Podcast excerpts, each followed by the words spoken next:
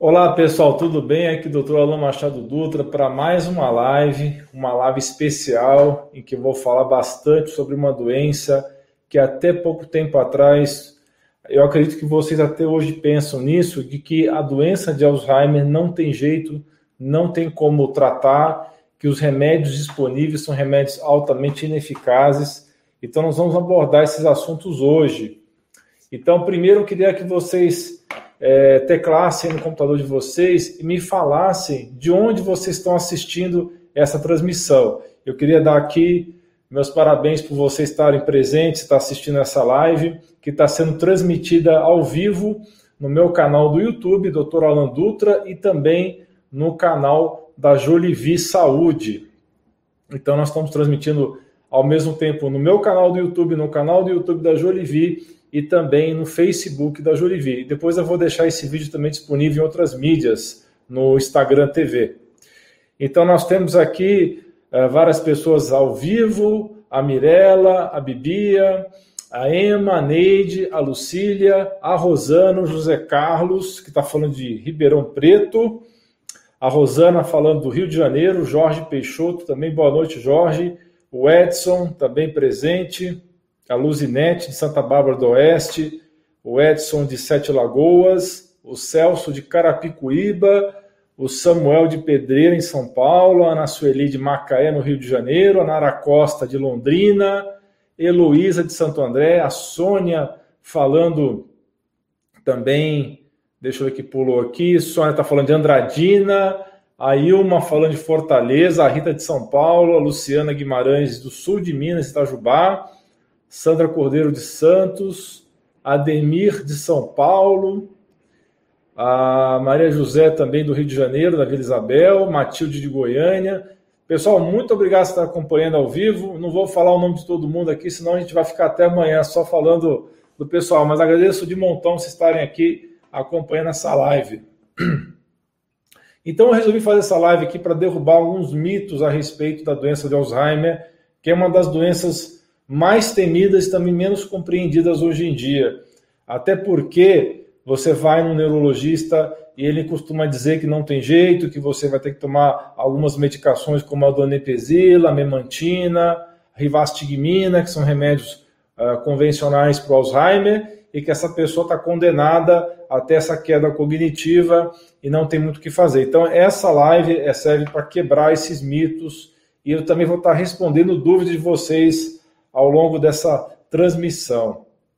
Então, a doença de Alzheimer é uma doença que aterroriza todos nós, né? me aterrorizou em vários momentos da minha vida. Eu vou contar um pouquinho da história pessoal minha para vocês. Eu tive três pessoas na minha família que foram acometidas por isso, em momentos distintos da minha carreira, da minha vida, e, e para mim foi um grande desafio, né? E foi uma grande decepção as duas primeiras vezes que aconteceu isso comigo e da terceira vez, graças a Deus, eu estava preparado para atuar. Então, é uma doença que está em ascensão, Alzheimer, no Brasil e no mundo. Eu vou falar logo mais alguns números que são assustadores e que está ameaçando quebrar o sistema de saúde na maioria dos países, até de países ricos como Estados Unidos, até como países europeus, porque é uma doença que está atingindo hoje em dia mais ou menos 15% das pessoas estão sendo atingidas pelo Alzheimer. E, ao contrário do câncer, que é uma sentença também horrível, né? Você ter o diagnóstico do câncer, o câncer você conhece, certamente você já ouviu falar de vários casos de pessoas que foram curadas do câncer, né? Agora você certamente não deve ter escutado muitas histórias sobre cura do Alzheimer, porque ela é tida como uma doença incurável, né? E, vou explicar os motivos pelas quais é, realmente é considerado incurável e por que, que não é bem esse o caso? Por que, que a gente pode hoje intervir e, de preferência, o mais cedo possível para que nós possamos ter os melhores resultados possíveis, né? Então, no começo da minha carreira médica, 24 anos atrás, quando eu estava me formando, na verdade não tinha o que fazer mesmo. Você tinha o diagnóstico da doença e pouco podia atuar a respeito disso. E eu percebo que até hoje as faculdades de medicina não mudam a respeito disso. Eles continuam ensinando que o Alzheimer não tem jeito, não tem como resolver. E eu vou falar aqui, baseado na minha experiência, baseado em todo o estudo que eu tive, que eu devorei vários livros e fui é, agraciado como primeiro médico do Brasil e o segundo médico da América Latina a fazer o treinamento do Dr. Dale Bradzen, que é o neuropesquisador da Universidade da Califórnia, e esse neuropesquisador também começou a carreira dele mostrando, tentando buscar a cura do Alzheimer pelo jeito convencional, que seria tentar achar um mecanismo bioquímico que seja para curar Alzheimer. Ele se frustrou durante mais de 20 anos nesse caminho, até que ele descobriu que realmente a doença de Alzheimer é uma doença multifatorial, né? E, que, na verdade, a maioria dos médicos encaram a doença de Alzheimer como se fosse uma situação que o cérebro está desconectado do corpo. Não é assim. O cérebro faz parte do corpo, que afeta o nosso corpo, afeta o nosso cérebro, e nessa transmissão nós vamos explicar para você como vocês vão ter uma noção de como realmente é multifatorial, como você tem que abordar várias vias diferentes para poder abordar essa doença tão desafiadora, né? Então, essa live que nós vamos fazer hoje é para tirar dúvidas e também para contar um pouco da minha história e para contar o que, que a saúde funcional integrativa tem a oferecer para as pessoas que estão ameaçadas por esse mal, como é o caso da minha família, como é o caso de várias famílias aqui das pessoas que estão acompanhando ao vivo, e para a gente poder prevenir, atuar o mais cedo possível e até mesmo os casos que já estão diagnosticados um, dois, três anos, conseguir reverter essa doença através dessa abordagem multifatorial. Primeiro, queria contar um pouquinho da minha história para vocês. Eu tenho 45 anos de idade, estou formado há 23 anos, me formei com 22 anos de idade, e um pouco antes de me formar, por volta dos 21 anos de idade, eu estava no internato. O internato é o último ano e meio da faculdade de medicina, que dura seis anos, e que a gente tem contato com o hospital, a gente vai é, realmente aprender a lidar com pacientes, aprender a colher história, exame físico, aprender a fazer as terapêuticas. Então a gente passa por vários setores do hospital, passa pela pediatria, pela obstetrícia, ginecologia, pela cirurgia geral e pela clínica médica. Naquele momento que eu estava na minha reta final de formação do curso de medicina, ainda não tinha feito nenhuma das minhas especializações, mas estava nessa reta final, a minha avó materna, Dona Irene, que morava em Juiz de Fora, Minas Gerais. Eu tenho família em Juiz de Fora, Minas Gerais. Até hoje minha tia, meus, alguns primos meus moram lá.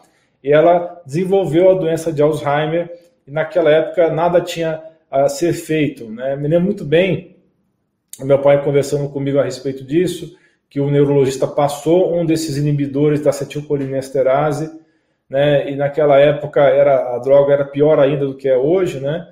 E realmente ela não estava nem conseguindo é, segurar a doença. E por ironia do destino, a minha avó Irene, ela acabou tendo uma outra doença, tendo um aneurisma de aorta abdominal e que virou um aneurisma dissecante, então ela acabou falecendo por essa outra doença. Mas se ela não tivesse tido esse aneurisma de aorta abdominal, certamente ela teria falecido por complicações da doença de Alzheimer. Então, é uma história que eu carrego comigo. É, me lembro muito bem a, a, data que meu pai me avisou que minha avó tinha falecido do aneurisma e que eu considero que foi até um golpe de misericórdia é, do destino, porque se ela tivesse realmente continuado é, sem outras doenças, tivesse só com Alzheimer, ela ia ter uma morte muito mais triste. Então, foi uma doença que acabou abreviando é, essa doença tão ruim que é o Alzheimer, uma doença tão triste que afeta tanto a família e que deixa a gente totalmente é, sem rumo, né, quando acontece no, no seio da nossa família, né? Então, é, essa foi o primeiro contato que eu tive ainda no final da faculdade de medicina com a minha avó Irene de Juiz de Fora. E depois, anos depois, eu já estava já com alguns oito anos de carreira, mais ou menos, aconteceu uma segunda vez, só que dessa vez com a minha avó materna, a dona Nadege. A dona Nadege, então, naquela época, ela virou tutora da minha tia-avó, que era irmã dela, que também teve doença de Alzheimer. Então, minha tia-avó começou com a doença de Alzheimer e a minha avó foi cuidar dela. Né?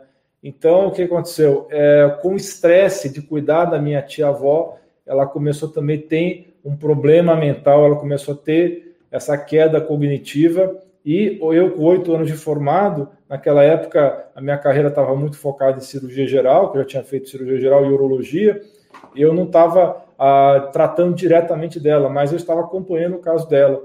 Infelizmente, também ela desenvolveu essa doença, teve que ser internada numa instituição e acabou é, evoluindo para óbito com complicações dessa doença, que foi muito triste na época. Ela ficou acamada, ela ficou em cadeira de roda, começou a ter infecções urinárias uma atrás da outra e só deteriorando o quadro dela de saúde. A minha mãe se viu obrigada a colocá-la numa instituição, num asilo, para poder ter todos os cuidados, né, 24 horas de enfermagem, e ela acabou evoluindo com várias complicações aí do Alzheimer e veio a falecer, então, uh, depois em seguida. Então, isso sempre ficou na minha cabeça. Então, nessa época aí, com oito anos de formado, dez anos de formado, eu não tinha ainda nenhum contato com a medicina funcional, com a medicina integrativa, com a medicina estilo de vida, eu ainda fazia uma medicina totalmente é, ortodoxa, convencional, então não tive como atuar, não tive como ajudar nesses dois casos é, da minha avó Irene, logo eu estava me formando, e com a minha avó Nadege, que foi por volta de oito anos que eu estava formado. Né? Mas a terceira vez que isso aconteceu na minha vida é, foi recente, dois anos atrás, o meu pai começou a desenvolver também sinais de queda cognitiva. Eu já me assustei, já fiquei alerta. Só que nesse momento eu já estava preparado, porque eu já estava estudando medicina integrativa há bastante tempo e, por conta do meu interesse por essa doença, eu fui o primeiro médico do Brasil a fazer a formação do Dr. Dale Bretz. Eu fui selecionado como primeiro médico a fazer essa formação. Por quê? Porque eu já tinha feito o curso do Tolai Ribeiro, depois eu fui fazer o curso do Dr. Arthur Lemos, depois eu fiz o curso de medicina integrativa do Dr. Albert Einstein, em seguida eu fiz um curso internacional de medicina funcional nos Estados Unidos, pela A4M, que é American Academy of Anti-Aging Medicine, e quando eu estive lá fazendo minha formação nos Estados Unidos, eu conheci a doutora, uma doutora que tinha contato direto com o Dr. Dale Bradley, então eu fiquei sabendo da formação dele, foi feito o convite para mim para fazer esse curso do Reversing Cognitive Decline, que inclusive é esse diploma que está aqui na parede, vocês podem ver aqui. Esse aqui é o diploma dessa primeira formação que eu fiz do Reversing Cognitive Decline com o Dr. Dale Bradley. Então, eu fiz essa formação com ele e fui o segundo médico da América Latina, como eu falei, a fazer essa formação. E já tinha vários médicos americanos que já tinham feito, e nesse momento, até onde eu sei, são 1.500 médicos, é, a maioria deles, 95% dos Estados Unidos, alguns da Europa, e a, até onde eu sei, eu ainda sou o único médico brasileiro que fiz esse curso, que já fizeram essa formação com o Dr. Dale Bretz. Agora, recentemente, está sendo promulgada a versão 2.0 do Recode, né, Reversing Cognitive Decline, e eu estou fazendo essa formação agora de reciclagem dessa, desse curso americano. Então, é, eu queria falar com vocês a respeito de vários mitos da doença de Alzheimer e falar que a doença de Alzheimer é uma doença multifatorial, não é uma doença exclusivamente do cérebro, né? E isso é muito importante que vocês entendam para saber que existe saída, existe condição da gente reverter isso. Então eu vou falar por mais aí uns 20 minutos e aí eu vou começar a responder perguntas de vocês. Vamos combinar assim? Mais 20 minutos de exposição e depois nós vamos conversar a respeito é, de dúvidas que vocês tenham, que eu vou responder as suas dúvidas, tá?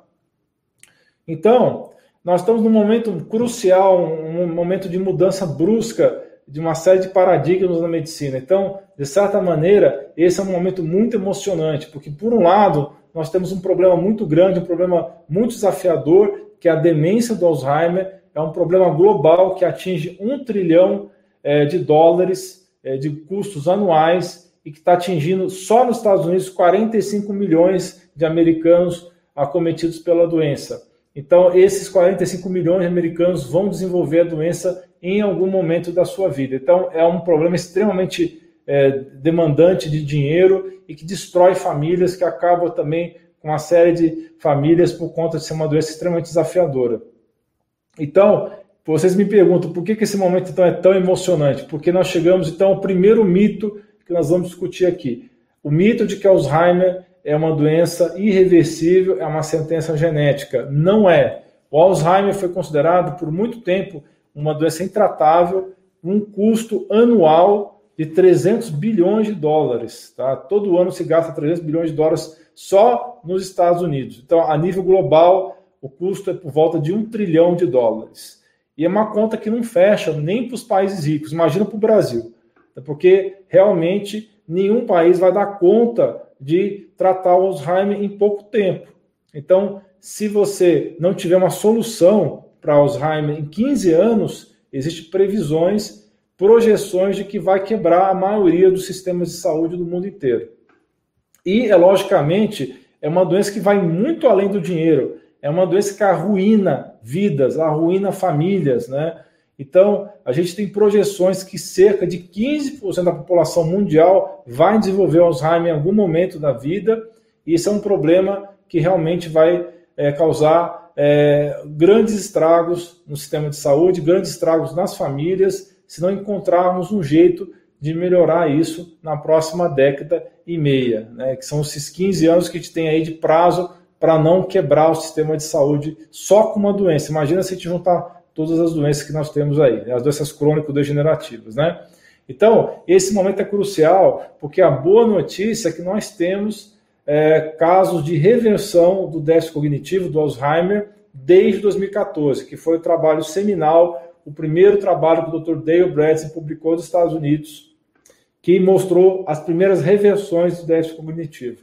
Agora nós estamos seis anos já trabalhando com o protocolo do Dr. Dale Bradley, já são cerca de 1.500 médicos treinados, eu sou um desses médicos treinados no mundo inteiro, e 3 mil pessoas já foram submetidas a esse protocolo e tiveram aí números de 90% de melhora, juntando 90% dos pacientes que fizeram o protocolo tiveram melhora, só 10% não melhoraram, então, essa melhora veio desde alguma melhora até muita melhora. Então, tem vários níveis de melhora dentro desses 90%. Então, ainda está sendo feito vários aprimoramentos desse protocolo. Então, é um momento que nós podemos trabalhar juntos para fazer finalmente que o Alzheimer se torne uma doença rara. Então, o primeiro mito de que essa doença não tem jeito é falso. O Alzheimer não é uma sentença genética irreversível. O Alzheimer tem solução. O segundo mito é de que o Alzheimer se resolve com apenas um remédio, né? Que um remédio só, por exemplo, a memantina, a donepezila, é, poderia resolver o problema do Alzheimer. Sabemos que não, né? Sabemos que muitos pacientes que tomam essas drogas não estão tendo resposta, não estão resolvendo o problema deles, e os últimos 20 anos foram miseravelmente é, fracassados em termos de achar novas drogas. Então foram é, centenas e centenas de, de novos trials, novos estudos com drogas novas, que foi totalmente fracassado, menos de 1% de sucesso em achar drogas que tiveram algum efeito. Então, a doença não se resolve com remédio só, ela é multifatorial, tem vários fatores que nós temos que abordar para poder melhorar essa doença. Nós temos que dar é, um prazo de seis meses, com várias mudanças de que nós vamos falar aqui ao longo dessa live, e que passa por alimentação, passa por melhora do sono, passa por atividade física, treinamento mental. Então, a gente abordar esses pilares da saúde e a pessoa é, também com uma série de outras é, suplementações, vitaminas e elementos que vão ter um efeito trófico, um efeito de melhorar a função cerebral, tirar os, as substâncias tóxicas que possam estar afetando o funcionamento cerebral, tirar os elementos infecciosos que possam estar interferindo com a função cerebral, ajudar a melhorar o fluxo de sangue para o cérebro. Então, todos esses fatores, fazer os ajustes hormonais necessários, todos esses são é, fatores que têm que ser abordados para ter essa virada de seis meses, que é o prazo que nós temos para poder a pessoa começar a ter uma reversão do déficit cognitivo. Então, em geral, a maioria das pessoas que fazem o programa tem uma melhora com seis meses dessa mudança de dieta, da melhora do sono, treinamento físico, treinamento mental, que faz parte desse programa. Né? Então, é, todos esses fatores que vão compor com o problema, nós temos que entender todos esses fatores, a gente tem que reverter esses fatores para que possa, então, produzir o déficit, a reversão do déficit cognitivo. Né? Então, nós temos aí um, um conceito de três R's: remover, né, melhorar a resiliência, é segundo R, e reconstruir as conexões dos neurônios. Então, remover, resiliência e reconstruir. Né? Então, remover o quê? Toxinas que podem ser metais tóxicos, podem ser toxinas orgânicas, pode ser micotoxinas, que são toxinas que vêm de fungos, pode ser toxinas do próprio corpo, por exemplo, acúmulo de substâncias tóxicas, como no caso da homocisteína, fatores inflamatórios, remover então do, eh, fatores de patógenos para que possa então ter essa recuperação do cérebro e promover a resiliência desse cérebro ao repor substâncias fundamentais, como é o caso da vitamina B12, da vitamina D de dado, de alguns hormônios que caem à medida que você vai envelhecendo, que nós vamos comentar a respeito disso, e reconstruir as conexões entre os neurônios, as sinapses, tá? Então, isso, tudo isso é muito importante. Então, eu queria contar uma história para vocês, muito triste, que eu li num jornal da última vez que eu estava indo para os Estados Unidos fazer um curso. E essa história fala sobre um primeiro piloto daquele jato histórico da França, não sei se você se lembra, o jato Concorde, que foi a primeira aeronave que atingiu a barreira do som, né, que essa aeronave já não mais existe mais, mas foi um grande avanço da aeronáutica.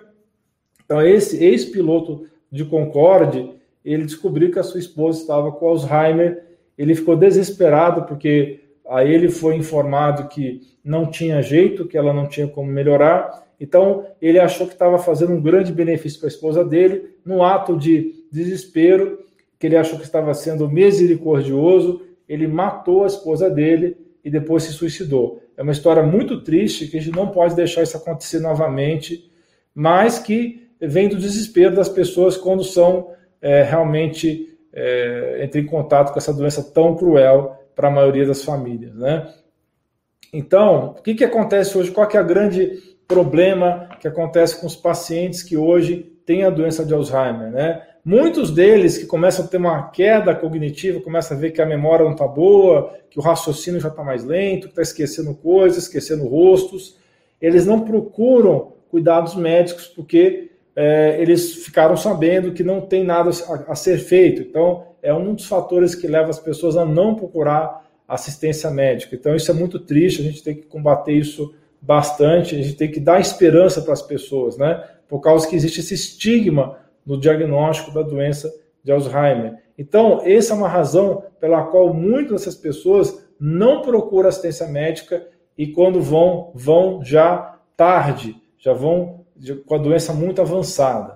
Porque também existe o medo de perder o emprego, o medo de perder a assistência médica do convênio, não querer renovar o plano de saúde porque descobre que o sujeito tem Alzheimer, e muitas vezes, se for um plano empresarial, pode haver essa iniciativa do, da empresa, do, do plano de saúde, não querer renovar o plano porque vai aumentar o custo do plano de saúde, então pode passar esse tipo de coisa na cabeça da pessoa.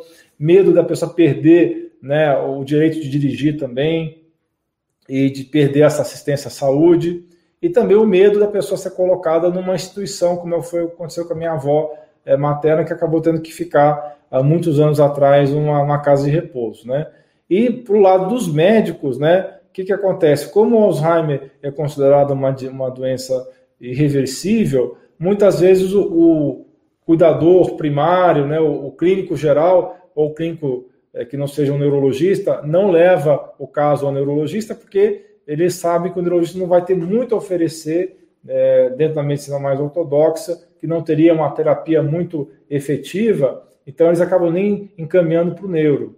E quando encaminham também, ele sabe que o que vai acontecer é que vai entrar com donepezila, com memantina, uma droga dessas, e que nem vai ser feito muitos exames, não vai ter nenhuma confirmação diagnóstica da doença de Alzheimer. Então, isso é uma coisa que acontece muito também. E quando chega no neurologista, no especialista, é, muitas vezes ele passa o paciente por vários exames, vários tipos de é, PET scan, ressonância com volumetria, é, punção lombar para tirar o líquido cefalorraquidiano, né, punção do líquor, é, vários exames invasivos, porém que não mudam muito a doença justamente porque existe essa ideia de que não vai ter como reverter a doença. Então, eles têm pouco a oferecer em termos de medicamentos, além do que um médico mais generalista poderia oferecer. Né? Apenas vão aumentar mais a investigação, mas em muitos casos não vão oferecer muito além do que a monoterapia, que é tomar uma ou no máximo duas drogas. Né? Só que esse é o paradigma da, do século XX, né? da medicina de especialidades do século XX. Nós estamos agora no século XXI, nós precisamos evoluir nesse sentido. Né? O que, que o neurologista em geral faz, até no centro de excelência nos Estados Unidos, se for um neurologista que não tem essa visão funcional integrativa? Ele, no máximo, vai pedir um, uma ressonância ou um PET scan do cérebro, vai pedir exames de sangue, um perfil metabólico básico, vai pedir um hemograma, vai pedir função tiroidiana, vitamina B12, não vai passar muito disso, né? E vai é, preparar a família para a queda cognitiva, preparar a família para o que vai acontecer nos próximos meses ou anos que a pessoa vai afundando é, na parte mental e não vai ter muito o que fazer, a não ser ficar tomando essas drogas que eu acabei de mencionar, memantina, donepezila, rivastigmina, né? Então, essa avaliação do século XX, que já está uh, atrasada em relação à queda cognitiva, não, não, envolve exames genéticos, como, como é o caso do APOE, porque eles não pedem o APOE, porque se já é o APOE 4, que está mais vinculado ao risco do Alzheimer, ele diz que não tem o que fazer, mas na verdade tem o que fazer. Hoje a gente tem recursos multifatoriais para poder melhorar essa pessoa. Então vale a pena fazer hoje avaliação genética, especialmente avaliação do ApoE3 ou ApoE4, e a pessoa também não vai pedir nenhum marcador de inflamação, por exemplo, proteína C reativa, interleucina 6, ou fator necrose tumoral alfa, porque ah, não é prática dos neurologistas em geral pedir esses exames para avaliar a inflamação. Não vai pedir exame de homocisteína, que eu falo vários vídeos, que é muito importante para ver o grau, como está a metilação desse paciente, que é uma coisa muito importante, porque se você tiver homocisteína acima de 10, você tem que reverter essa homocisteína com vitaminas do complexo B, porque é muito importante. Existem muitos trabalhos mostrando que a homocisteína elevada, a metilação ruim, leva à atrofia cerebral, especialmente do hipocampo, que é a região do cérebro que forma as memórias.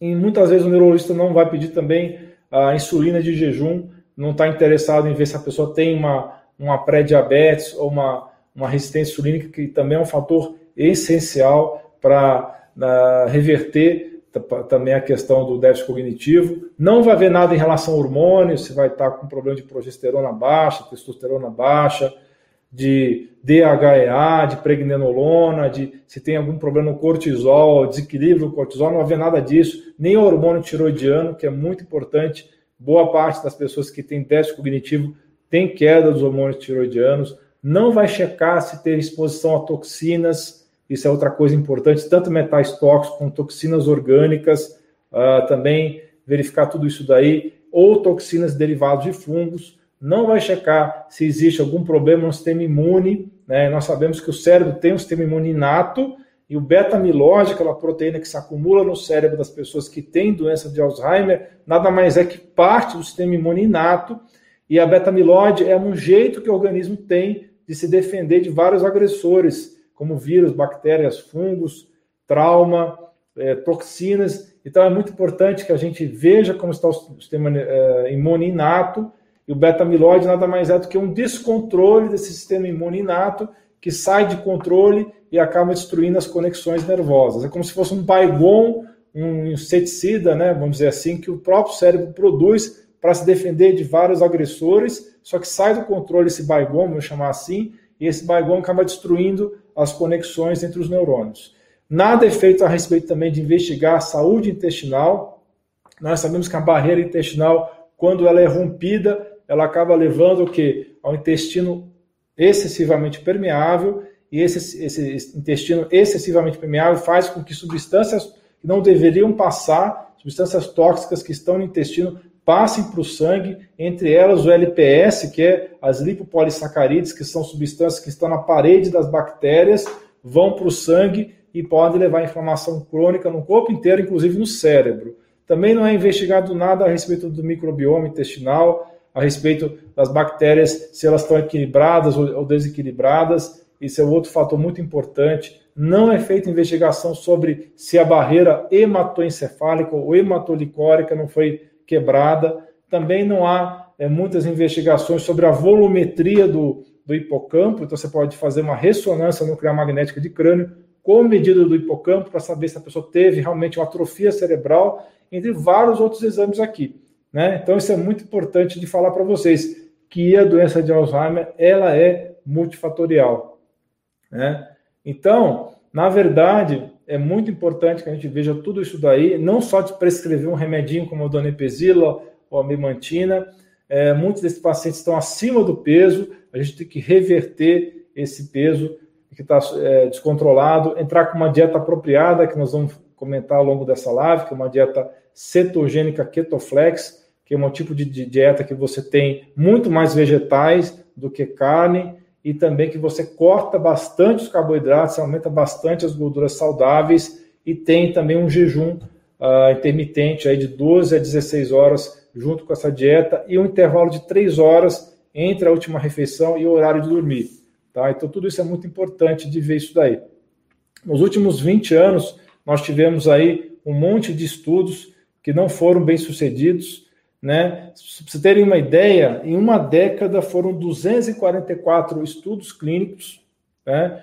e desses 244, 243 falharam miseravelmente. Então, não é o caminho você fazer esse tratamento com uma droga única. A única droga que foi realmente vista que tinha algum tipo de sucesso nos últimos 20 anos foi a memantina.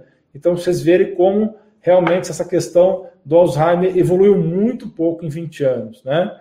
Agora, já falamos do primeiro mito, né? De que a doença de Alzheimer não tem jeito. Já falamos do segundo mito, que a doença de Alzheimer se resolve com somente um remédio, né? Já derrubei esses dois mitos aqui para você. E agora eu vou falar uma verdade para vocês. A verdade é que tomar sol é um dos fatores que pode proteger você contra o Alzheimer. Por quê? Porque o sol vai aumentar a sua vitamina D3. E a vitamina D3 é um hormônio na realidade, não é uma vitamina. Para quem acompanha o material no canal do YouTube, sabe que a vitamina D3 é um hormônio e que ela está envolvida na modulação de milhares de genes. Então, quando você tem uma vitamina D3 excelente, não só aquele valor de vitamina D que é o suficiente para o osso, mas um valor excelente de vitamina D3, você vai conseguir modular uma série de coisas no seu organismo inclusive é fundamental para a saúde do seu cérebro, para manter as conexões. É uma das vitaminas fundamentais para manter as conexões entre os neurônios saudáveis. Então,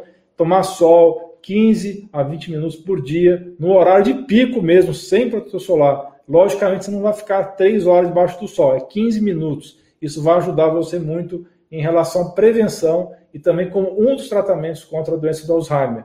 Agora, vamos falar de mais um mito o Alzheimer só aparece com velhinhos depois de 75 anos de idade. Não é verdade. Existem casos de Alzheimer que a doença aparece a partir dos 45 anos de idade, tá? Na minha idade, tá?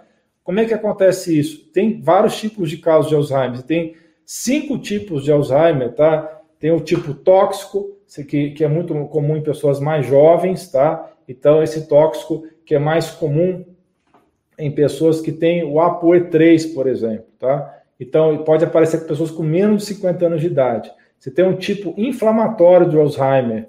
Você tem um tipo relacionado à atrofia, atrófico, falta de vitaminas para o cérebro.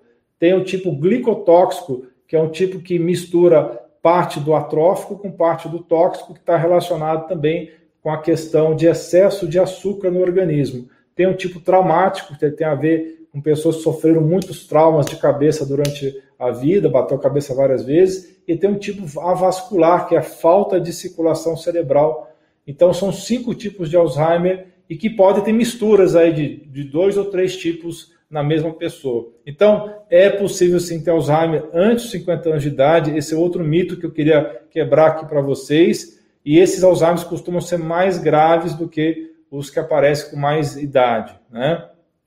Agora, uma verdade: o Alzheimer, assim como o diabetes, é uma doença de hábitos. Então, se você melhora os seus hábitos, melhora o seu sono, o gerenciamento do seu estresse, a sua atividade física, a sua alimentação, tudo isso vai ajudar você a prevenir e também a combater o Alzheimer, tá? Já falamos dos tipos de Alzheimer, né? Então, é o tipo inflamatório, o tipo atrófico, o tipo é, glicotóxico, o tipo tóxico, o tipo avascular e o tipo traumático, tá? São os cinco tipos de Alzheimer. Muito bem, é, agora vamos a responder as dúvidas que eu já falei por mais de meia hora aqui, então vou buscar as dúvidas das pessoas que estão acompanhando essa live ao vivo. Olha só, nós temos aqui uma brasileira falando da Escócia, hein? Obrigado, viu, Cristina, por estar acompanhando essa, essa live, viu? Uh, muito bem. Primeira pergunta, doutor, da Solange, vou colocar na tela aqui para vocês. Doutor, é verdade que azeite com limão fortalece o coração? Olha, Solange, a live é sobre Alzheimer, tá? Eu só vou responder essa sua dúvida, mas é, eu peço para vocês fazerem perguntas sobre déficit cognitivo, não sobre assuntos em geral, tá? Azeite com limão vai ser bom para a sua saúde, porque o azeite realmente é uma gordura saudável, excelente, inclusive é uma das melhores gorduras para a doença de Alzheimer.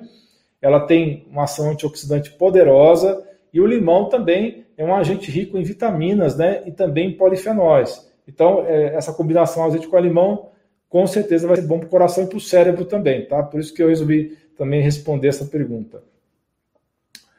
Muito bem, vamos para a próxima pergunta.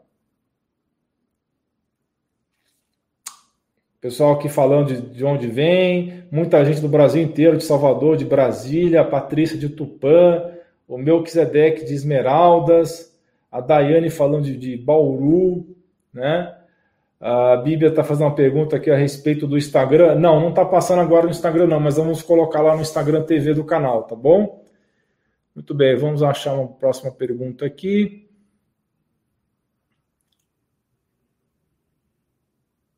Muitas pessoas do Brasil inteiro se manifestando. Aqui uma boa dica da Lê Vasconcelos, ó. Leiam Dieta da Mente. É, a Dieta da Mente é de um dos parceiros do Dale Bradzen é um livro maravilhoso, realmente.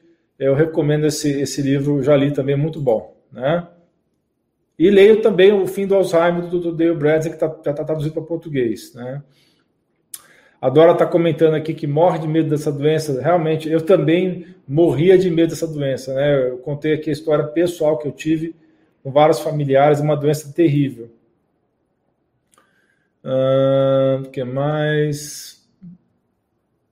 Olha, até do Alenquer tem gente aqui, ó. O Carlos está falando de Alenquer, no Pará. Eu tive a oportunidade de conhecer essa cidade numa época que fui médico da Marinha, logo no começo da minha carreira. Uh, é por causa, a Lê está falando aqui, ó, é por causa da alimentação. Sim, é um dos fatores da alimentação, um dos principais fatores, né? Como eu estava dizendo, as pessoas que têm uma dieta rica em carboidrato, que comem muito açúcar, comem muita, farinha, vão ter resistência insulínica. E tem um tipo especial de resistência insulínica que afeta o cérebro, né? que é o tipo 1.5. É um dos tipos do Alzheimer, que vai levar a pessoa a perder as conexões nervosas por excesso de açúcar no cérebro, que vai inflamar o cérebro, que vai gerar beta-amiloide e a reversão dessa resistência insulínica, desse pré-diabetes, através da alimentação cetogênica, baseada em vegetais, com um pouquinho de carne, que com jejum intermitente associado é isso que vai reverter essa doença, né? Muito bem.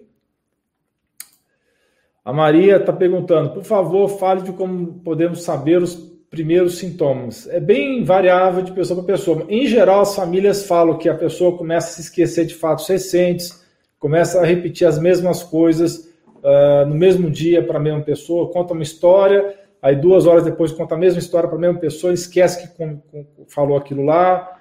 É, em geral, também essas pessoas começam a esquecer palavras, não, não se comunicam tão bem, que começam a esquecer palavras que antes dominavam. Algumas pessoas perdem a capacidade de fazer cálculo mental, algumas pessoas tinham facilidade de fazer conta de cabeça, perde essa capacidade. Algumas pessoas também se perdem perto de casa, em ambientes familiares que antes elas dominavam com facilidade, começam a se perder nas vizinhanças outras pessoas começam a ter dificuldade de se deslocar de carro, entra numa rodovia, se perde, não sabe mais onde está. Outras pessoas começam a esquecer é, alimento no fogo, na, no, no, fogão, e vai embora, deixa lá a comida no fogo. Outras pessoas começam a esquecer rosto de pessoas familiares. Então, esses são os sintomas mais comuns é, de início da doença de Alzheimer. Doutor, qual a idade começa? Então, eu comentei que a maioria das pessoas por volta dos 70 a 80 anos de idade, mas a gente tem casos de pessoas que começam a desenvolver Alzheimer a partir dos 45 a 50 anos de idade, são os casos, é mais o tipo 3, o tipo uh, inflamatório que acontece nessa idade que está associado ao ApoE3, tá? Comentário da Ana aqui, ó. Acompanho de Minas, legal. Minha avó materna, já falecida, teve essa doença. A minha avó, Irene, é de Minas Gerais, como eu falei, de Juiz de Fora, né? Que foi o primeiro caso da minha família que eu tinha mais ou menos 21 anos de idade.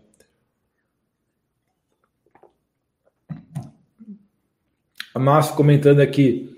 Meu sogro tem Alzheimer, minha sogra sofre muito.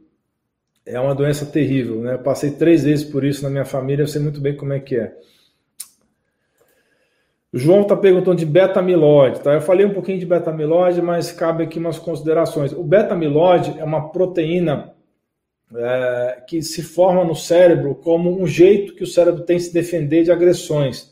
Então, o cérebro ele forma beta-amiloide para se proteger de agentes que podem ser infecciosos, pode ser toxinas, pode ser uma série de situações que o cérebro inflama e se protege formando o beta-amiloide. Então, beta-amiloide é uma tentativa do cérebro de se defender, mas que sai fora do controle quando tem beta-amiloide demais no cérebro, começa a destruir as conexões entre os neurônios e a pessoa tem o déficit cognitivo que depois vai virar o Alzheimer. Tá? Então, beta-amiloide é isso.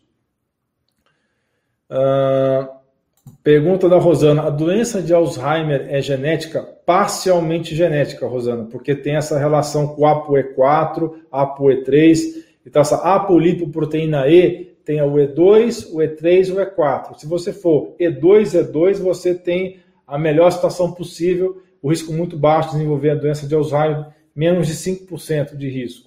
Se você tiver um alelo do ApoE4, a sua chance de desenvolver é 30%. Se você tiver duas cópias do ApoE4, a sua chance de desenvolver é de 50%. Agora, se você tem ApoE3, você não tem tanta chance de desenvolver Alzheimer, mas se você desenvolver, a chance maior é de você desenvolver o tipo do Alzheimer que a gente chama de tipo tóxico, tá? Obrigado pelo comentário, Ruth. Muito obrigado. Vamos para a próxima pergunta. Como faço para ele se acalmar quando ele ficar muito agressivo? Às vezes ele agride a sogra. Então, na doença de Alzheimer, viu, Márcia? É comum os portadores terem agressividade, porque ele perde o controle sobre si próprio, ele começa a ficar confuso. A confusão mental vem da perda de memória, da perda de cognição. Então, fazendo um programa de reversão do Alzheimer, essa pessoa volta a ter mais tranquilidade. Né? Isso vai demorar, na maioria das vezes, por volta de seis meses para começar a ter essa reversão. E existem alguns medicamentos que são dados pelos neurologistas, mas na maioria das vezes são remédios que são meio que sossegaliano, não vai reverter o déficit cognitivo. Essa pergunta eu já respondi, o Alzheimer é parcialmente genético, não é totalmente genético, ela é genética e outros fatores também, como alimentação, atividade física, gerenciamento do estresse e melhora do sono. E para como se evitar o mal de Alzheimer? Se evita o mal de Alzheimer tendo uma dieta baixa em carboidrato, cortando alimentos processados industrializados, cortando açúcar, cortando farinha, comendo é, vegetais, uma dieta rica em vegetais e rica em gorduras saudáveis, como é o caso de abacate, nozes e castanhas e o coco, os derivados do coco, fazendo atividade física regular, pelo menos cinco vezes por semana, gerenciando o estresse, não deixando o estresse tomar conta da sua vida, então fazendo técnicas de relaxamento, como meditação, como yoga, como tai chuan, como qigong, como massagem terapêutica, como mindfulness, entre várias outras técnicas de relaxamento mental e também dormindo pelo menos 7 horas por noite, praticando um jejum intermitente. São essas as principais medidas para evitar o Alzheimer. Tá? Uh, mais, mais uma pergunta se doença de Alzheimer é genética. A pergunta da Débora. A insônia é um agravante? Com 52 anos tenho perda de memória. Minha mãe tem o mesmo histórico. Então, Débora, você tem que se ficar muito atenta, fazer um teste. É, o teste que eu faço no consultório é o teste MOCA, que é o Montreal Cognitive Assessment. É um teste muito simples, que dura uns 15 minutos. Então, procura saber do teste MOCA, tá? Como se fosse o bairro de São Paulo Moca, tá? Só que é uma sigla que significa Teste Cognitivo de Montreal, que é uma cidade do Canadá, como vocês sabem. Esse teste é um teste rápido e se você tiver um, uma nota abaixo de 26, já é teste cognitivo leve. Se você tiver uma, uma nota abaixo de 21, aí já é considerado um déficit mais acentuado, tá? Então, insônia sim, insônia é um fator de risco para a doença de Alzheimer, por isso tem que ser abordado, tem que ser revertida essa insônia com medidas de melhora do sono, principal delas é a higiene do sono, uma hora antes de dormir, você ficar no ambiente escuro, desligar os eletrônicos, desligar as telas acesas, não ficar vendo televisão ou celular ou tablet na hora de dormir. Então, se você fizer tudo isso, já vai melhorar muito seu sono. Tomar um banho relaxante uma hora antes de dormir, deitar na sua cama, se não tiver com sono, acende a luzinha do lado da cama, do cabeceira, lê uma, uma revistinha, uma leitura leve, até pegar no sono. Usar óleo essencial de lavanda é uma dica boa também. Você pode pôr umas duas gotinhas no travesseiro para ajudar a dormir, tá? E se não nada disso resolver, aí sim buscar uma solução que pode ser melatonina, mulungu, pode ser algum agente que melhore o GABA, L-teanina, glicina, taurina. Tem vários agentes naturais aí que podem ajudar a melhorar no sono, tá? Qual o exame para detectar genericamente? Deve ser geneticamente, né? Provavelmente isso está perguntando. ApoE, tá? Então tem que ver os estados do apolipoproteína E. Tem outros exames genéticos, mas para não complicar, eu vou falar só do ApoE, que é o principal deles. E tem uma série, uma bateria de exames bem completa que você pode estar fazendo, que envolve medir homocisteína, vitamina D, vitamina B12, uh, ah, também ácido fólico, ver todos os marcadores de inflamação, como proteína C reativa, ferritina, fibrinogênio, homocisteína.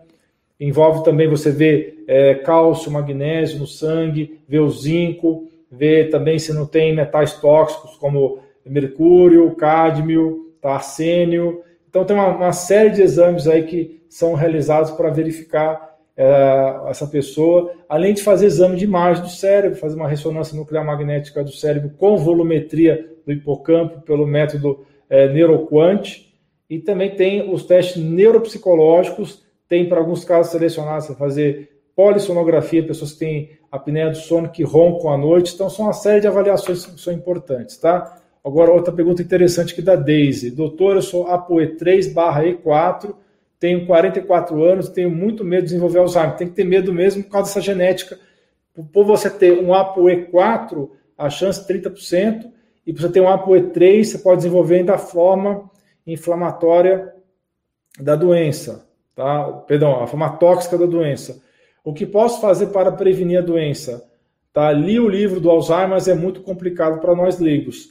Aí, fica ligado até o final, Daisy, que no final dessa live eu vou explicar, eu pensando nesse problema, porque eu tenho vários pacientes que é, leram o livro do Dale Bredesen, ficaram um pouco confusos por causa que é um programa muito extenso, então, para pensando nesses casos, nós desenvolvemos um programa simplificado em parceria com a Jolivie, que no final dessa live eu vou colocar o link para vocês, para vocês participarem da Semana do Alzheimer. E nessa Semana do Alzheimer, vocês vão estar tá descobrindo como é que é a forma mais simplificada de você estar tá atuando nesse sentido de estar tá revertendo todos esses problemas que nós estamos comentando ao longo dessa live, tudo bem?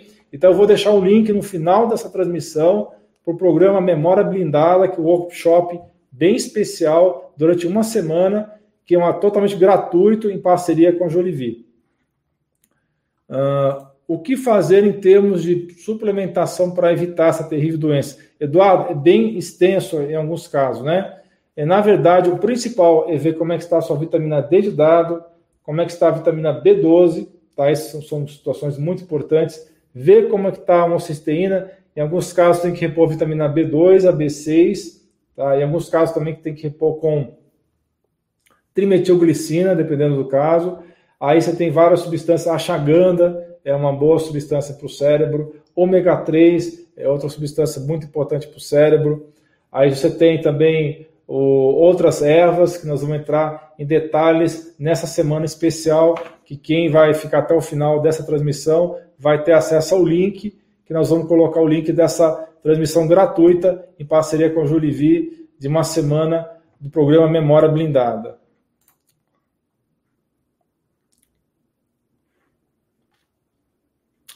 Vamos a mais perguntas.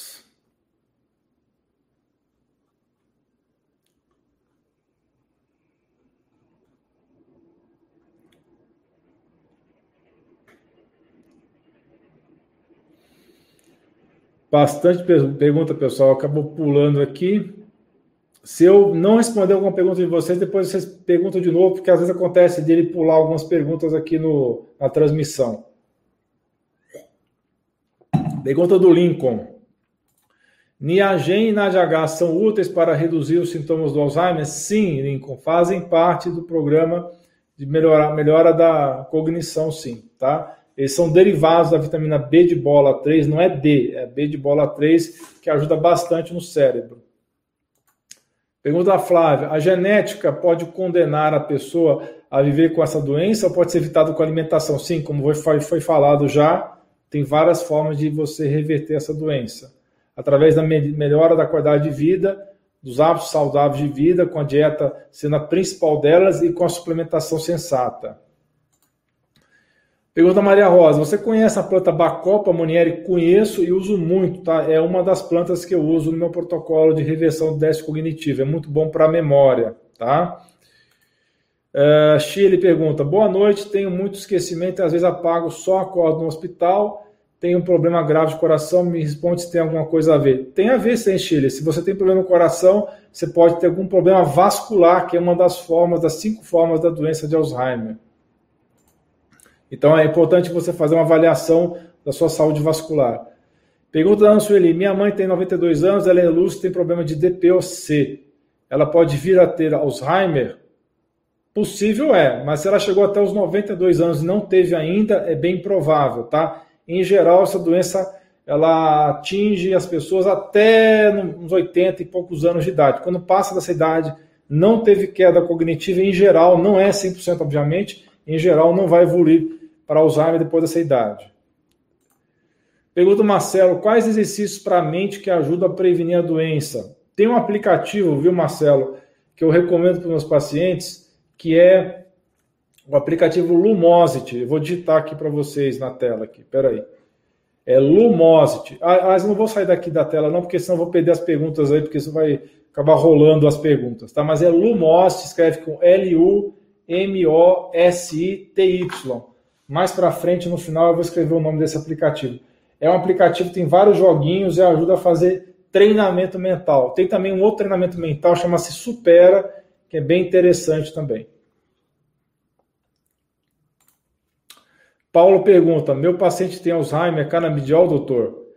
Canabidiol é um dos tratamentos que está sendo colocado em voga para a doença de Alzheimer, só que é um tratamento muito polêmico. Recentemente eu conversei com o doutor Nelson Calegaro, que é um grande psiquiatra automolecular, e ele é contra o canabidiol. Mas a maioria dos médicos que eu converso e que também eu, eu, eu troco ideia, eles são a favor do canabidiol. Não é uma droga assim milagrosa para o Alzheimer, mas ela pode ajudar sim, tá? Luciana de Portugal, alguns anos vem sentindo falta de oxigenação no cérebro e isso causa tontura. Tem medo de Alzheimer, está tendo muita dificuldade de concentração. Então, isso pode ser a forma avascular com falta de circulação cerebral.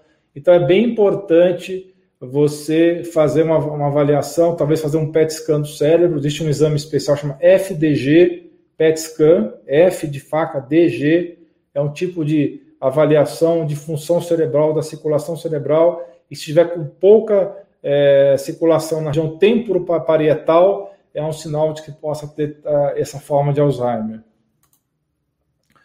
O, Ailton estava dizendo quais as vitaminas. As principais são a vitamina B12, vitamina D3, tá? E também a vitamina B de bola 3. São as três principais. Só que é bom que a pessoa esteja com todos os nutrientes do cérebro em dia. Zinco, por exemplo, é um mineral importante também. Deficiência de zinco pode levar à doença de Alzheimer. Excesso de cobre, às vezes, pode levar à doença de Alzheimer. Excesso de alumínio ou de outros metais tóxicos, como mercúrio, pode levar à doença de Alzheimer, tá bom?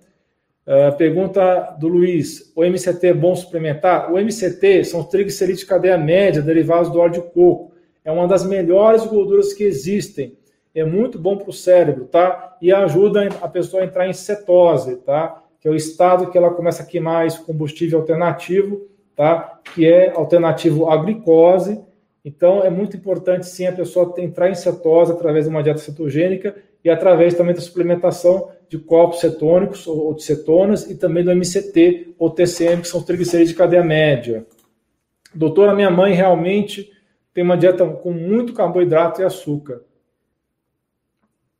Notei que ela nunca gostou de doce, agora está comendo muito doce. Precisa reverter isso. Quanto mais doce você come, mais compulsão cerebral você vai ter para o doce. E isso é péssimo para a saúde cerebral. Tem que é, reverter isso, tá? Qual que é o nível ideal de vitamina D? Depende do autor, mas para fins de cérebro, pelo menos é, de 25 hidróxido vitamina D3, porque tem dois exames de sangue de vitamina, vitamina D, o 1,25 e o 25 hidróxido. D25 hidróxido vitamina D3, o ideal é manter por volta de 50 a 80 no sangue para o cérebro. Tá bom? 50 a 80. Pergunta da Adriane. Oi, meu pai melhorou, injeção B12 ficou bem melhor, aplico uma vez por mês, obrigado. Sim, B12 é uma das substâncias fundamentais para a saúde cerebral. E a Juliana disse que a, acredita que a avó dela esteja com sintomas iniciais, mas ela já não tem ânimo para exercitar. Então, vai ter que devagarzinho, fazer caminhada bem curtinha, caminhada de 10 minutos, 5 minutos, o que ela aguentar. O mais importante é que ela caminhe pouquinho, todos os dias, do que tentar fazer ela andar meia hora, sendo que ela não consegue, tá? Rose, pergunta da Rose. E quando tem água no encéfalo, isso é mesmo que fala? Então, existe uma doença chamada hidrocefalia de pressão normal. Essa hidrocefalia de pressão normal é quando acumula água demais no cérebro e o cérebro atrofia. É um tipo de demência que não é doença de Alzheimer, tá? Mas sim é uma causa de déficit, de demência, tá? Pergunta do Walter. Doutor Alain, o óleo de coco é usado no tratamento? Sim, o óleo de coco e os seus derivados, como TCM, é uma parte do tratamento, sim, pelas questões que eu acabei de falar de induzir cetose, que é o combustível alternativo que o cérebro usa, porque antigamente se achava que o cérebro só conseguia queimar glicose como combustível, hoje a gente sabe que também consegue queimar corpos cetônicos, que são derivados da gordura, e o óleo de coco, que é uma fonte de triglicerídeos de cadeia média, é uma excelente fonte de energia para o cérebro. Antônio Silva, os protocolos desenvolvidos pelo Dr. Nelson Anunciato são do seu conhecimento? Sim, não conheço profundamente, mas eu sei que ele tem um curso sobre isso também, tá? Eu não vou dar opinião, viu, Antônio, porque eu só sei que ele tem um curso sobre isso, só não conheço em detalhes esse, esse curso, tá? Um dia que eu puder ter um tempo de ver o curso dele no Nelson Anunciato, eu posso falar mais a respeito, mas certamente ele é um neurologista muito bom, um neuropesquisador, e que certamente o protocolo dele deve ser muito bom. Sim, Maria Camilita, uma das formas de, da doença de Alzheimer é a forma inflamatória, sim, tá? Pergunta da Lourdes, doutor, quem toma remédios faixa preta pode ter Alzheimer? Pode, tá? Quem toma remédios que são calmantes, isso é um fator de risco para a doença de, de Alzheimer. Então, quem toma Rivotril, Clonazepam, Alprazolam, esses que terminam em AN, que são derivados de diazepam, esses remédios podem aumentar o risco, se você tomar muitos anos esse remédio, aumenta o risco da doença de Alzheimer, tá? Pergunta do Renato. Doutor, por gentileza, o LDN, LDN para quem não sabe é low dose naltrexone ou naltrexone de baixa dosagem. E o MSM ajuda no combate e reversão do Alzheimer? Sim.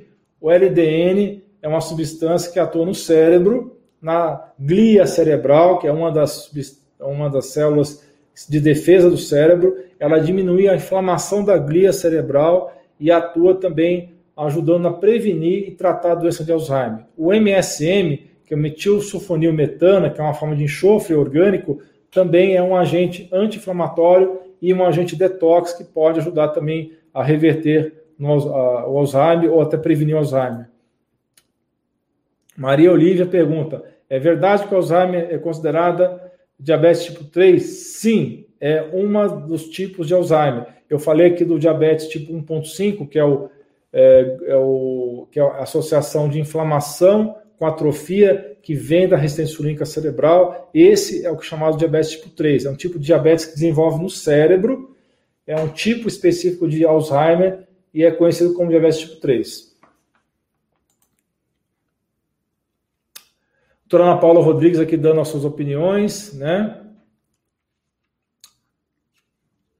Pergunta do Bruno: óleo de coco ajuda a prevenir Alzheimer? Comer a carne do coco ou leite do coco também ajuda do mesmo jeito? Só serve o óleo? O óleo vai ser o principal, tá? Mas qualquer derivado do coco, por ter essas gorduras do bem, essas gorduras saudáveis, gorduras de cadeia média, especialmente o ácido láurico e o caprílico, vão ajudar assim na doença de Alzheimer.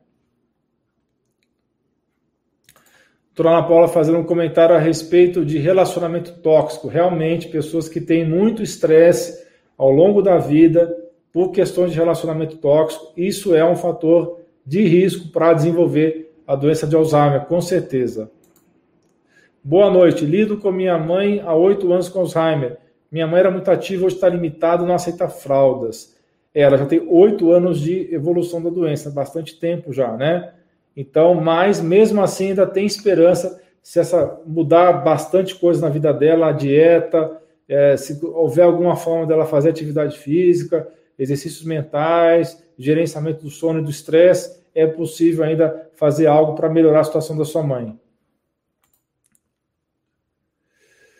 O comentário da Adeli. Minha mãe está com mal, entramos num programa terapêutico do Tonel Soniciato e realmente já teve suas melhoras, tá vendo? Então realmente tem essa, eu não conheço com detalhes o programa do Dr. Nelson Anunciata, mas com certeza ele tem várias coisas em comum com o meu programa que a gente vai lançar em breve.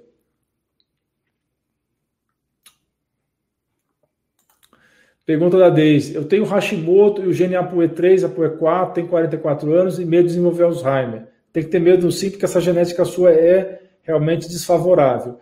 O que posso fazer para prevenir a doença? Ah, eu já respondi essa pergunta, agora que eu vi. Mas, enfim, é, é, como eu falei, no final dessa live eu vou colocar aqui os dados para vocês acompanhar a Semana do Alzheimer, que é esse material gratuito que vou, vou lançar em parceria com a Jolivie.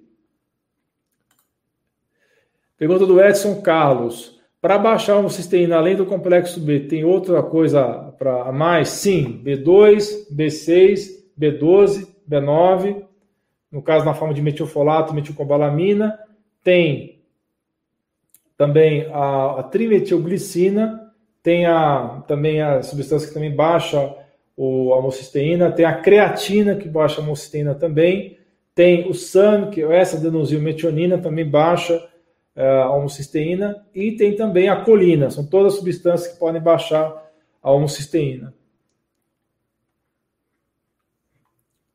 Pergunta da Juliana. Acredito que minha avó está com sintomas iniciais, mas ela já tem, não tem ânimo para exercícios mentais. É possível tratar somente com alimentação? Na verdade, se você fizer alimentação, já está resolvendo 80% dos problemas, mas é importante que depois que ela tenha uma recuperação melhorando a alimentação, você introduza os exercícios mentais, tá bom?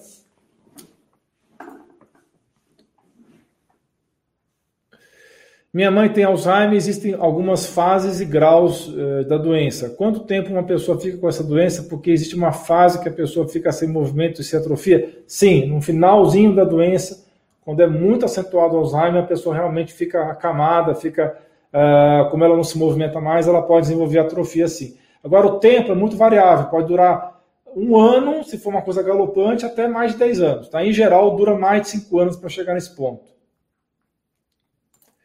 A pergunta, por que o termo diabetes tipo 3? Porque é um tipo de resistência insulínica que acontece só no cérebro. É como se fosse um, diabetes que acontece só no cérebro e é, convencionou se chamar diabetes tipo 3, porque tem o diabetes tipo 1, que é um insulino dependente, que normalmente acontece em pessoas mais jovens, que acomete 5% da população, que aí é falta de insulina. Tem o diabetes tipo 2, que é 95% da população, e que existe excesso de insulina e resistência à ação desse hormônio. E o diabetes tipo 3 convencionou-se porque é um diabetes próprio só do cérebro. O Alexandre pergunta: o uso de estatinas contribui para o desenvolvimento do Alzheimer? Pode contribuir sim, Alexandre, tá? É um fator de risco. Infelizmente, as estatinas têm esse problema, mas podem aumentar o risco de Alzheimer sim, tá?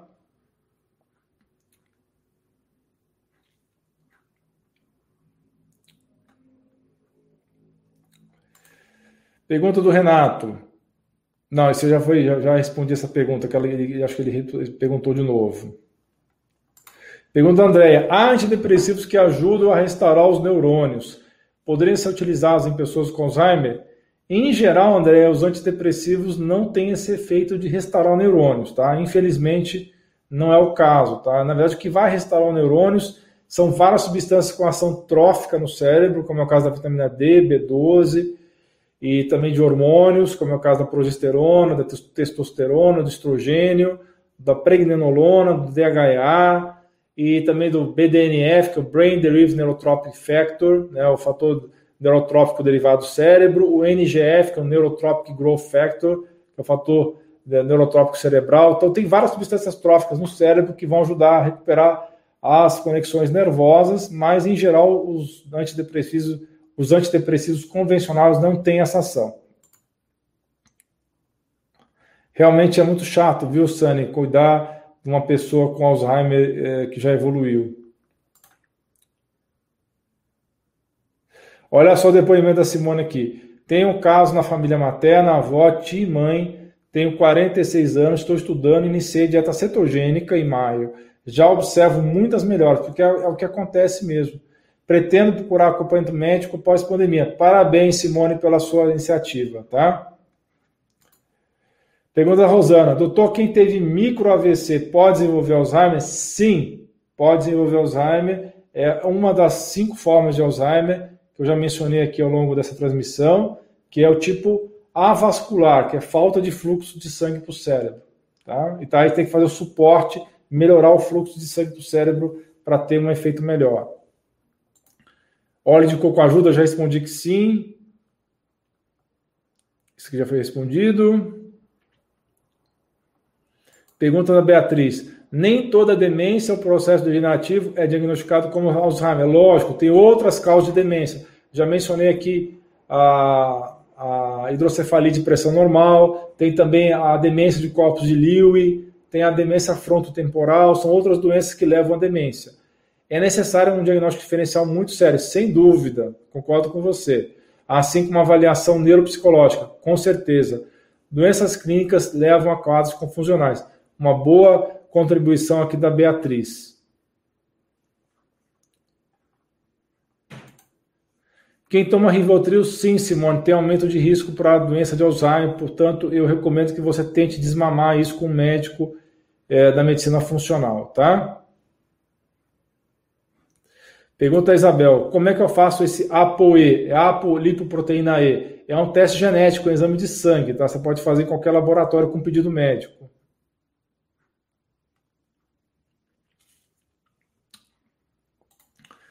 A Maria está dando um depoimento aqui. Ela suplementa com cúrcuma, curcumina é excelente para o cérebro, ômega 3, vitamina D3 e magnésio, são todos é, elementos muito importantes para o cérebro. Óleo de coco, limão, gengibre próprios. Parabéns, que é uma combinação interessante.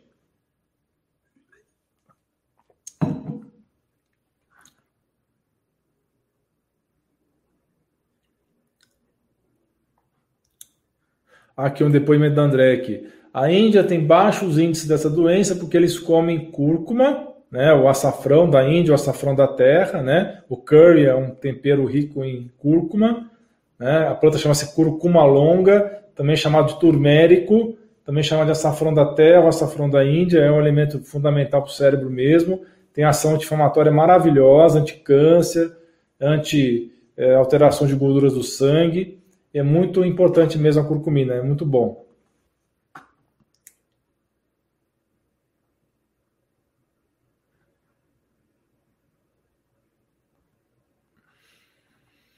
Pergunta do André aqui: a insulina tem a ver com Alzheimer? Já respondi que sim, né? Que a resistência insulínica do cérebro é um dos fatores do Alzheimer. Pergunta da Luciana: Doutor, tomo por ano T4, dizem que esse medicamento causa esquecimento e falhas de memória. Eu já tenho esses sintomas. Será do medicamento mesmo ou início de déficit cognitivo de Alzheimer? Não, na verdade, se você está tomando a dose correta do Puran T4, que é a levotiroxina, que é o hormônio tiroidiano, não deveria estar tendo problema nenhum. Pelo contrário, é a falta de hormônio tiroidiano que é um dos fatores de risco para a doença de Alzheimer, tá? Então, se você está tendo algum problema, não deve ser por conta do uso do Puran, deve ter outros fatores aí envolvidos, tá? A Jane pergunta: toma medicações controladas, BUP, que é um antidepressivo, estalopram, outro antidepressivo e afins. Tem alguns sintomas que citou, medicação ou início da doença? Então, antidepressivos podem ter efeitos colaterais sim de perda de memória, tá? Então, na verdade, o ideal seria você tentar se livrar dos antidepressivos e fazer toda essa investigação para saber se realmente você tem déficit cognitivo, fazer esse teste MOCA que eu, que eu mencionei aqui, que é um dos testes cognitivos que você pode fazer ou até mesmo fazer um teste neuropsicológico que é mais extenso, tá? Pelo que entendi, a alimentação pode ser peça-chave? Sim, a alimentação é um dos principais fatores, eu diria que talvez seja 70%, 80% do tratamento, tá? Então a dieta cetogênica é fundamental. Mali pergunta: Boa noite, minha mãe teve a doença, eu posso desenvolver também? Pode, né? Quanto mais parentes você tem, com a doença, maior o seu risco. Pergunta da Maria: por que, que lembro do passado, inclusive da infância? Porque essa doença era caracterizada por perda de memória recente. A pessoa tem, em geral, pelo menos no começo e no meio da doença, preservação das memórias antigas. E à medida que ela vai piorando, que ela ficar no quadro grave, aí ela perde sim as memórias mais antigas, tá? Gustavo, essa doença pode ser autodetectada? Sim, você pode estar observando, mas em geral, quem mais nota isso são seus familiares. Né? Mas sim, você pode perceber você mesmo que está tendo queda de performance mental e ver que você está precisando de ajuda. Né? E o que observar? Se você está esquecendo palavras que antes você dominava, você começa a perder vocabulário, é um sinal de alerta. Você começa a perder capacidade de processamento cerebral antes de você fazer a conta de cabeça hoje você não consegue mais fazer conta de cabeça, você começa a se perder em lugares que antes você dominava, você começa a, a esquecer onde é que você deixou o carro no estacionamento, de uma maneira muito frequente. Então, são fatores de alerta para você verificar que pode estar desenvolvendo uma doença, tá?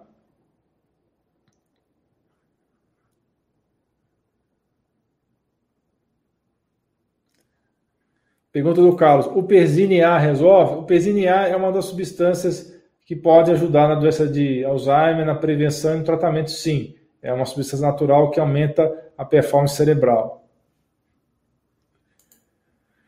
Qual a bibliografia do teste MOCA? Uh, você procura uh, Montreal Cognitive Assessment no Google, você vai achar o teste, tá? É, pode procurar que tem o PDF dele. E ele é o teste recomendado pelo Dr. Dale Bredesen para fazer triagem. Tá bom? Não é tão completo quanto o teste neuropsicológico, mas o neuropsicológico é bem mais extenso e você tem que pagar uma psicóloga com formação nisso para poder fazer o teste. O MOCA é bem mais simples para fazer uma triagem.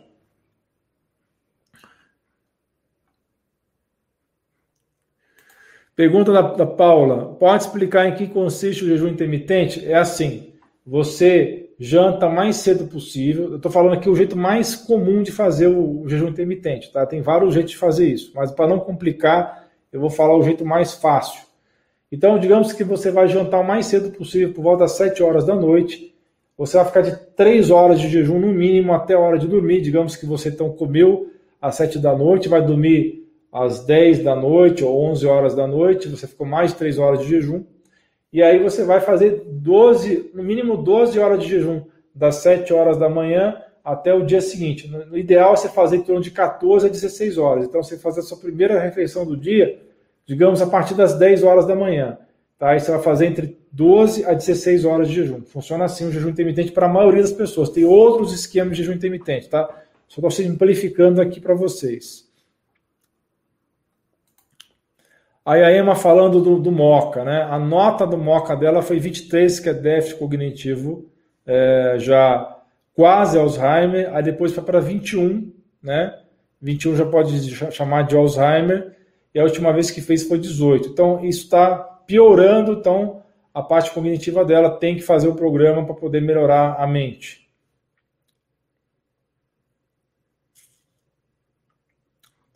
Olha aqui o depoimento da Maria Helena. Meu marido, que hoje é cliente do Dr. Alain, começou a dirigir pela contramão, voltava para casa com o carro todo batido. Tá vendo? Isso aí é um dos sinais que pode dar uma pista que a pessoa pode estar desenvolvendo Alzheimer.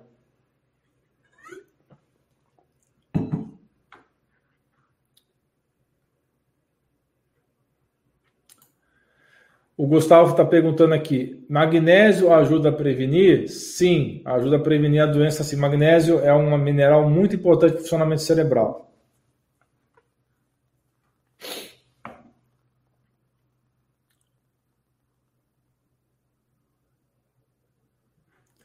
Olha aqui uma dica da Emma. Ela adora chá de melissa, camomila e hortelã para dormir e óleo de lavanda. São todas sub, é, recursos interessantes aí para ajudar no sono. Né? Eu falei do óleo de lavanda e ela está comentando aqui também, da, complementando, da, falando da melissa, da camomila e da hortelã. Aí já não sei se é uma pergunta ou se é uma afirmação, mas o óleo de coco sim pode evitar uh, o Alzheimer.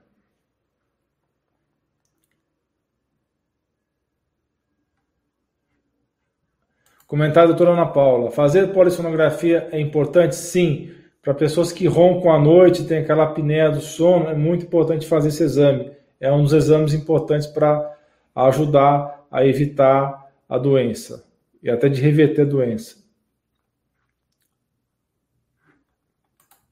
Pergunta da Isabel: Eu faço tratamento na tireoide, tenho o risco de ter o Alzheimer, já fiz cirurgia e tirei a minha tireoide do tomo levoide.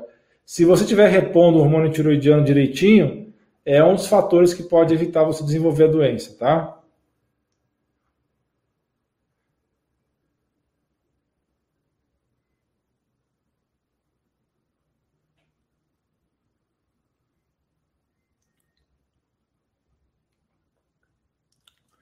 Pergunta da Bruna aqui. O protocolo do Lugol substitui o Puran T4? Nem sempre, Bruna. O Lugol, que é o iodo em altas doses, é apenas um fator que é importante para o funcionamento da tireoide. Daí é importante o selênio, o zinco, o cobre, o ferro, o cortisol equilibrado, vitaminas do complexo B, são todas substâncias importantes para o funcionamento da tireoide, tá? Então não é só é, tomar Lugol que está tudo resolvido, não. Infelizmente não é assim. Pergunta da Dalva: qual é o nível ideal de vitamina B12? Acima de 550 no sangue, tá? Pergunta da Emma: me falaram para procurar um neuropsicólogo e fazer acompanhamento. O neuropsicólogo vai fazer esse teste neuropsicológico, tá? Se você puder procurar, com certeza é mais completo do que fazer o teste MOCA, que é um teste mais rápido. Então, eu recomendo sim que vocês façam isso, tá bom? Aqui, pessoal, é o link para acessar o workshop Memória Blindada, tá? Eu vou colocar esse link na tela daqui a pouco para vocês terem facilidade aí de a acessar isso daí.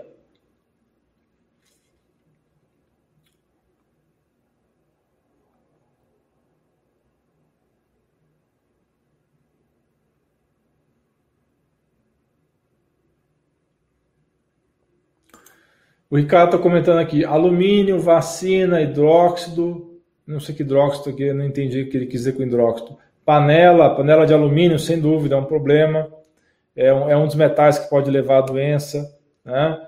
É a, o comprometimento da barreira intestinal, né? sem dúvida.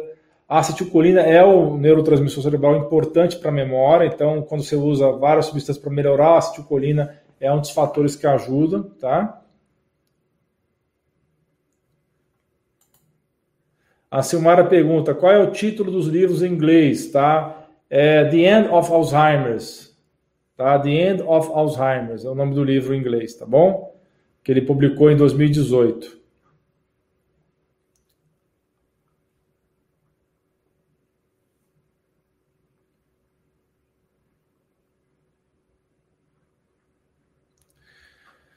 Pergunta Maria Flores: o que é dieta cetogênica? Dieta cetogênica, Maria Flores, é um tipo de dieta que você restringe bastante o carboidrato e que a ponto de que o corpo é obrigado a trabalhar com combustível alternativo que chama-se corpos cetônicos. E esses corpos cetônicos são derivados da gordura. Então, quando a pessoa está comendo muito pouco carboidrato, a, glicose do sangue baixa e o corpo liga o segundo combustível, começa a queimar gordura e nesse processo de queimar gordura forma os corpos cetônicos. Por isso chama-se dieta cetogênica, tá?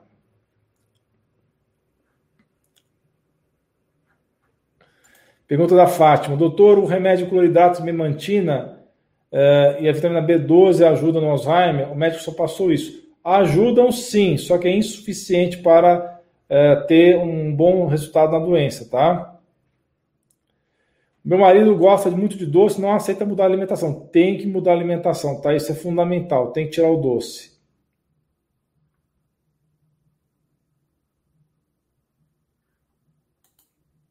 Pergunta interessante da Deise. Doutor, o protocolo para a doença de Alzheimer funciona também para prevenir e tratar outros tipos de demência, como é o caso da demência de corpos de Lewy? Sim, esse foi o resultado que o Dr. Dale Bretzel observou né, que também outras demências, como é o caso do corpus de Lewy, que está associado a esse de Parkinson, também pode ter resultados não tão bons quanto Alzheimer, mas tem resultados também com o protocolo, tá? Pergunta do Renato: a memantina pode causar confusão mental? Em alguns casos, pode sim, tá?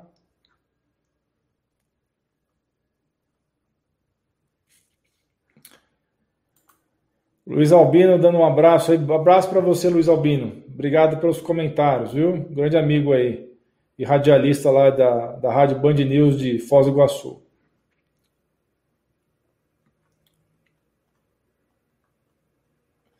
Comentário da Cristina aqui. Não sei se é um comentário ou uma pergunta, mas é bem relevante. Aprender novo idioma é uma das coisas melhores que você pode fazer pelo seu cérebro para prevenir Alzheimer, sem dúvida. Você treina muito o cérebro fazendo é, estudando novas línguas, tá bom? Grande Luiz Sterne, grande homeopata lá do Rio de Janeiro, perguntando sobre azul de metileno. O azul de metileno ele vai ajudar muito na função mitocondrial dos neurônios do cérebro, tá? Ele faz um bypass de uma série de coisas que acontece a nível mitocondrial que é necessária para gerar energia. O Dr. Dale Bradley não colocou azul de metileno no protocolo dele, mas a gente sabe que sim, que o azul de metileno pode ajudar. Pergunta no Marco. Doutor Alain, a doença de Alzheimer pode ser considerada do espectro autoimune? Não é considerada autoimune, mas tem coisa em comum com doença autoimune, que no caso é o comprometimento na barreira intestinal e também da, da barreira hematoencefálica, tá? Então tem coisas em comum com doenças autoimunes, mas não é considerado uma doença autoimune, tá? A Ana está comentando aqui, doutor, faça mais lives sobre esse assunto, é complexo e merece mais tempo e mais aprofundamento. Certamente faremos mais lives, viu? Pode contar com isso e também se inscreva no programa gratuito da semana do Alzheimer, tá? Que a gente vai fazer e vou deixar o link, já deixei o link na tela, vou colocar o link de novo. Bem, pessoal, já temos uma hora e vinte de live. Eu vou responder as últimas perguntas. Teremos outras lives, vocês podem estar participando e estar deixando as suas perguntas, tá bom?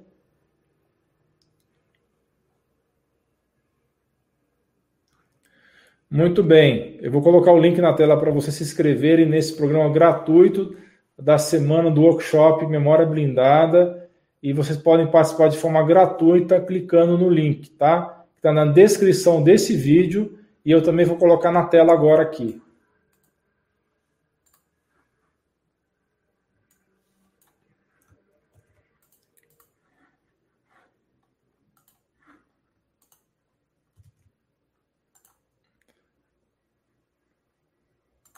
Pessoal, esse é o link, tá? Para você se inscrever no, na semana da memória blindada. Tá? Esse link também está na descrição do vídeo. Se você está acompanhando essa transmissão no canal da Jolivi, vai estar tá na descrição do vídeo. Se você está acompanhando a transmissão no meu canal do YouTube, também o link está lá. Clica nesse link que você vai estar tá, então se inscrevendo gratuitamente nesse programa dessa semana do Alzheimer, ok? Memória blindada. Bem, vamos ver se tem mais algumas últimas perguntas para responder, para a gente poder encerrar aqui. Helenice, muito obrigado pelos seus comentários, tá? Obrigado por você ter se inscrito no workshop. Pergunta da Simone: Alzheimer tem associação com autismo? Tem fatores em comum, sim, porque tanto autismo quanto Alzheimer, um dos fatores é essa questão da barreira intestinal comprometida. Então, eles têm alguns elementos em comum, sim. E o autismo tem também inflamação cerebral, tem autoimunidade no cérebro, é, apesar do Alzheimer não ser uma doença autoimune, ele também tem essa característica de inflamação cerebral na glia, né, que são as células de defesa do cérebro. Então tem vários fatores em comum sim, entre Alzheimer e autismo, tá bom?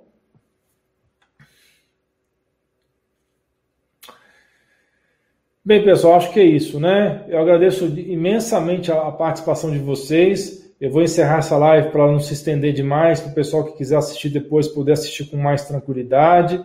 E nós vamos fazer uma outra transmissão. Deixa eu olhar aqui no meu, no meu calendário quando é que vai ser a próxima live sobre esse assunto.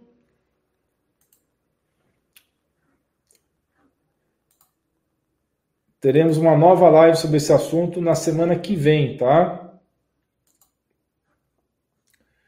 Então vocês vão ser avisados da data. Vai ser no dia 22 de outubro, tá bom? Às 19h30.